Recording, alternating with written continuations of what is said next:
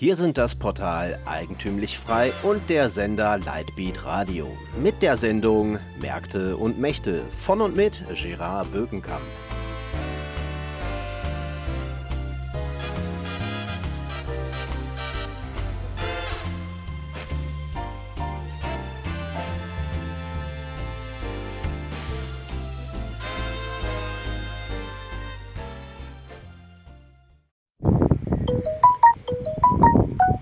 Der Konflikt zwischen den USA und dem Iran hat ja diese Woche einen neuen Höhepunkt erfahren und es wird wieder darüber diskutiert, ob es zu einer militärischen Auseinandersetzung zwischen den USA und dem Iran kommt. Das ist an sich nichts Neues. Das hat es in den letzten 10, 15 Jahren immer wieder gegeben. Da wurden unterschiedliche Szenarien durchgespielt, ob die USA den Iran angreifen. Unvergessen ist der Auftritt von John McCain im Wahlkampf 2008, als er das Lied Bomb, Bomb, Bomb, Bomb, Bomb Iran gesungen hat. Der Hintergrund ist die nukleare Rüstung des Iran. Es ist bekannt, dass der Iran nukleare Forschung betreibt das Ziel hat, Nuklearwaffen zu erwerben. Das ist aus iranischer Sicht auch vielleicht nicht gut, aber nachvollziehbar. Denn ein Land, das Atomwaffen hat, das Nuklearwaffen hat, spielt praktisch in der internationalen Politik in einer anderen Liga. Denn ein solches Land kann praktisch nicht angegriffen werden. Das sehen wir etwa im Fall von Nordkorea, das ja ein furchtbares Regime ist, aber die Nuklearwaffen sind die definitive Versicherung und die nukleare Forschung oder das Ziel, Nuklearwaffen zu erwerben, wurde dann auch nochmal beschleunigt durch den desaströsen Irakkrieg, weil sich dort eben gezeigt hat, dass wenn man keine Nuklearwaffen hat, wie der Irak, leicht das Opfer einer militärischen Intervention werden kann. Wenn man aber Nuklearwaffen hat, dann ist man davor gesichert. Das heißt, das Mullah-Regime in Teheran hat seine Anstrengungen, Nuklearwaffen zu erwerben, verstärkt. Das wurde dann verzögert durch Anschläge auf Wissenschaftler im Iran, die an dieser Bombe gebastelt haben, dann durch Sanktionen, durch ein Sanktionsregime, darüber habe ich ja auch schon einmal in dieser Sendung gesprochen, das relativ lückenlos und effizient war, das muss man einräumen bis es dann zu dem sogenannten Nukleardeal kam, den Barack Obama unterzeichnet hat. Aber auch dieser Nukleardeal war eigentlich nie darauf ausgelegt, den Iran dauerhaft davon abzuhalten, Atomwaffen zu haben, sondern es zu verzögern, in der Hoffnung, dass bis es soweit sein würde, dass der Iran in der Lage ist, Nuklear Nuklearwaffen zu, herzustellen, dass dann sich das Verhältnis zum Iran so verbessert hat und sich möglicherweise der Iran so liberalisiert hat, dass es dann möglicherweise nicht mehr relevant sein würde. Aber der Iran hat weiterhin seine Anstrengung fortgesetzt, Nuklearwaffen zu haben. Das war auch relativ einfach, weil ja in diesem Nuklearabkommen, das damals zwischen der iranischen Führung und Obama geschlossen wurde, keine direkten Kontrollen vorgesehen waren. Das Grundproblem oder das Grunddilemma besteht darin, dass man eine moderne oder sich modernisierende Volkswirtschaft praktisch gar nicht daran hindern kann, Nuklearwaffen zu erwerben. Denn wenn es ein ziviles Nuklearprogramm gibt und zivile Kernkraftwerke, dann besteht natürlich auch das Know-how, Kernkraft und Nuklearwaffen militärisch zu nutzen.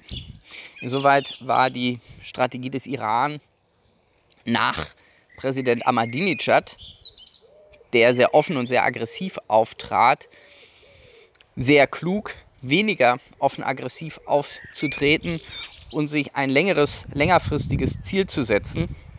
Aber nichtsdestotrotz, es ist klar, wenn der Iran Nuklearwaffen erwerben will, ist es schwer, ihn daran zu hindern, es sei denn durch militärische Operationen. Und selbst dann ist das nicht klar, da es sehr umstritten ist, ob man durch eine Militäroperation aus der Luft, durch Bombardierungen oder Raketen überhaupt in der Lage wäre, die nukleare Infrastruktur zu zerstören.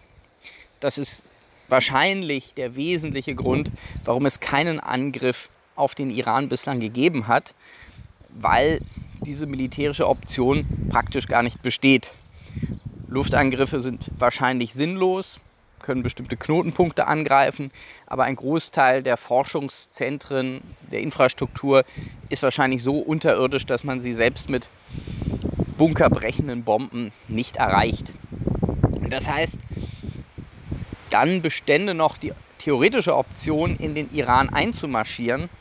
Das wäre aber eine dermaßen gigantische Operation, weit größer noch als die Militäroperation gegen den Irak, Invasion des Iraks, dass sie praktisch unrealistisch ist.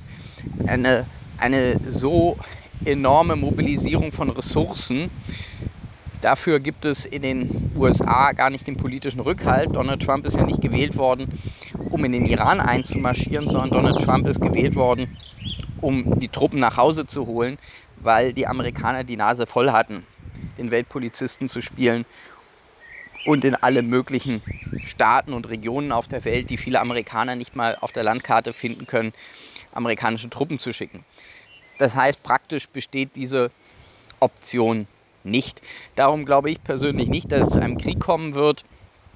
Es ist wieder so eine Panik, ähnlich wie damals mit Nordkorea, wo es ja auch hieß, Trump würde auf den Knopf drücken und Trump würde jetzt Nordkorea angreifen. Ich glaube, dass Trump blufft. das Problem ist, er hat inzwischen zu oft geblufft, als dass die Iraner noch darauf reinfallen würden. Denn die iranische Führung, so amoralisch sie auch sein mag, ist nicht dumm, sondern besteht aus ziemlich cleveren und rational kalkulierenden Leuten. Das heißt, ich glaube, man versucht Druck auszuüben, Trump versucht, äh, den Hardlinern entgegenzukommen. Aber ich glaube nicht allen Ernstes, dass wir eine wirklich militärische Auseinandersetzung erleben werden, weil es dafür nicht den Rückhalt in der amerikanischen Öffentlichkeit gibt. Und wenn Trump etwas wichtig ist, dann, dass er den Rückhalt seiner eigenen Basis hat.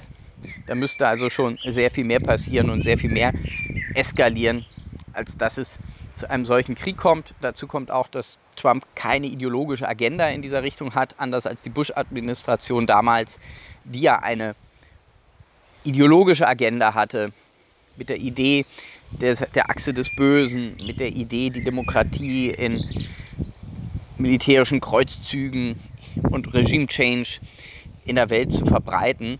Das ist ja bei Trump alles so nicht vorhanden. Er handelt sehr viel stärker aus dem Bauch und aus der Situation heraus. Das scheint erstmal eine gute Nachricht zu sein, aber da gibt es eine ganz große Einschränkung. Egal wie die Sache ausgeht, es wird immer übel.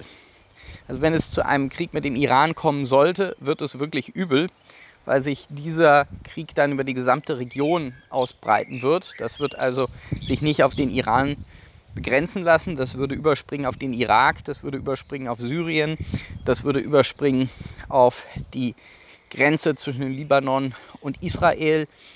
Das würde die gesamte Region destabilisieren, das würde die Weltwirtschaft destabilisieren. Es würde möglicherweise zu einer direkten Konfrontation zwischen dem Iran und Saudi-Arabien kommen. Also das Ergebnis wäre auf jeden Fall sehr, sehr übel. Die andere Seite ist, dass auch die, die Nichtintervention und die Entwicklung ohne militärische Intervention zu einem sehr, sehr üblen Ergebnis führen kann. Nämlich, wenn der Iran tatsächlich Nuklearwaffen produzieren und erwerben wird und zur Nuklearmacht im Nahen und Mittleren Osten aufsteigen wird, dann wird das eine Kettenreaktion auslösen. Die Saudis werden dann nicht am Status quo hängen bleiben können, sondern dann wird auch Saudi-Arabien Nuklearwaffen anstreben und die Saudis besitzen ohne Zweifel die finanziellen Ressourcen, ebenfalls eine Nuklearstreitmacht aufzubauen.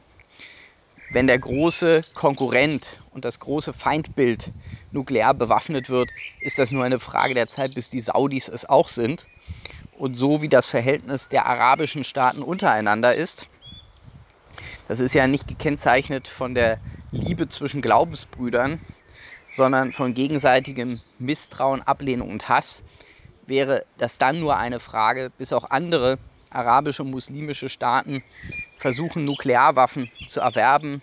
Ägypten wäre da sicherlich auch ein Kandidat dafür, die Türkei wäre dafür ein Kandidat, sodass ich in einer, in einer Kettenreaktion oder in einem Dominoeffekt der Nahe und Mittlere Osten nuklear aufrüsten würde.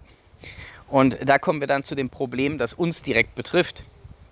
Sehr viel stärker betrifft noch als die Amerikaner, weil die Amerikaner das Glück haben, dass zwischen ihnen und diesem verrückten Nahen und Mittleren Osten immerhin der Atlantik liegt, dass dann Europa direkt muslimischen Staaten gegenüber liegt, die möglicherweise bis an die Zähne nuklear bewaffnet sind.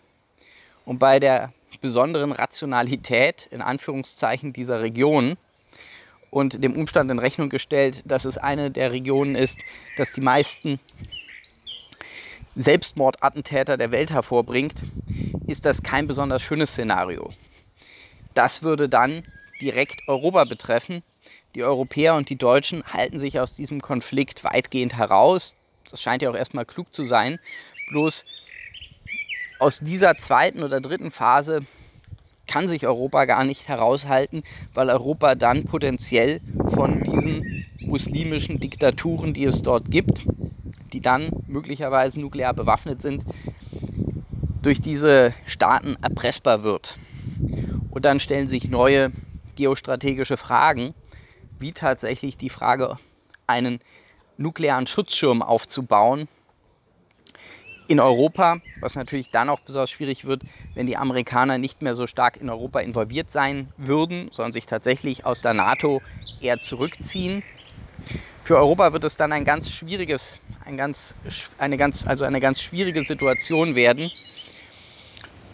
Und das ist ja, die schwierige, unangenehme Botschaft dieses Konfliktes. Entweder haben wir jetzt kurzfristig ein Desaster, oder wir haben langfristig, mittel- und längerfristig Ruhe, aber dann langfristig ein geostrategisches Desaster. Und das Problem ist, aus diesem Dilemma kommt man praktisch nicht heraus. Also man hat in dieser Situation nur die Wahl zwischen Pest und Cholera. Am Mikrofon verabschiedet sich diese Woche wieder Gerard Bügenkamp.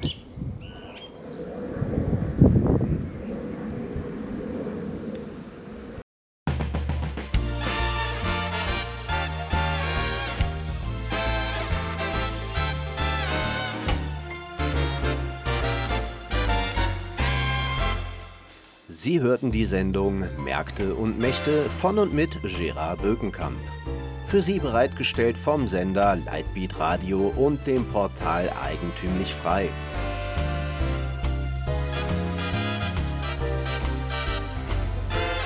Bitte unterstützen Sie unsere alternative Medienarbeit durch eine Spende auf lightbeatradio.de oder durch ein Abonnement von Eigentümlich Frei über efmagazin.de helfen Sie uns, die frohe Botschaft auf vielen weiteren Podcasts zu verbreiten. Es gibt immer zwei Wege. Sozialismus oder Eigentum, Politik oder Freiheit.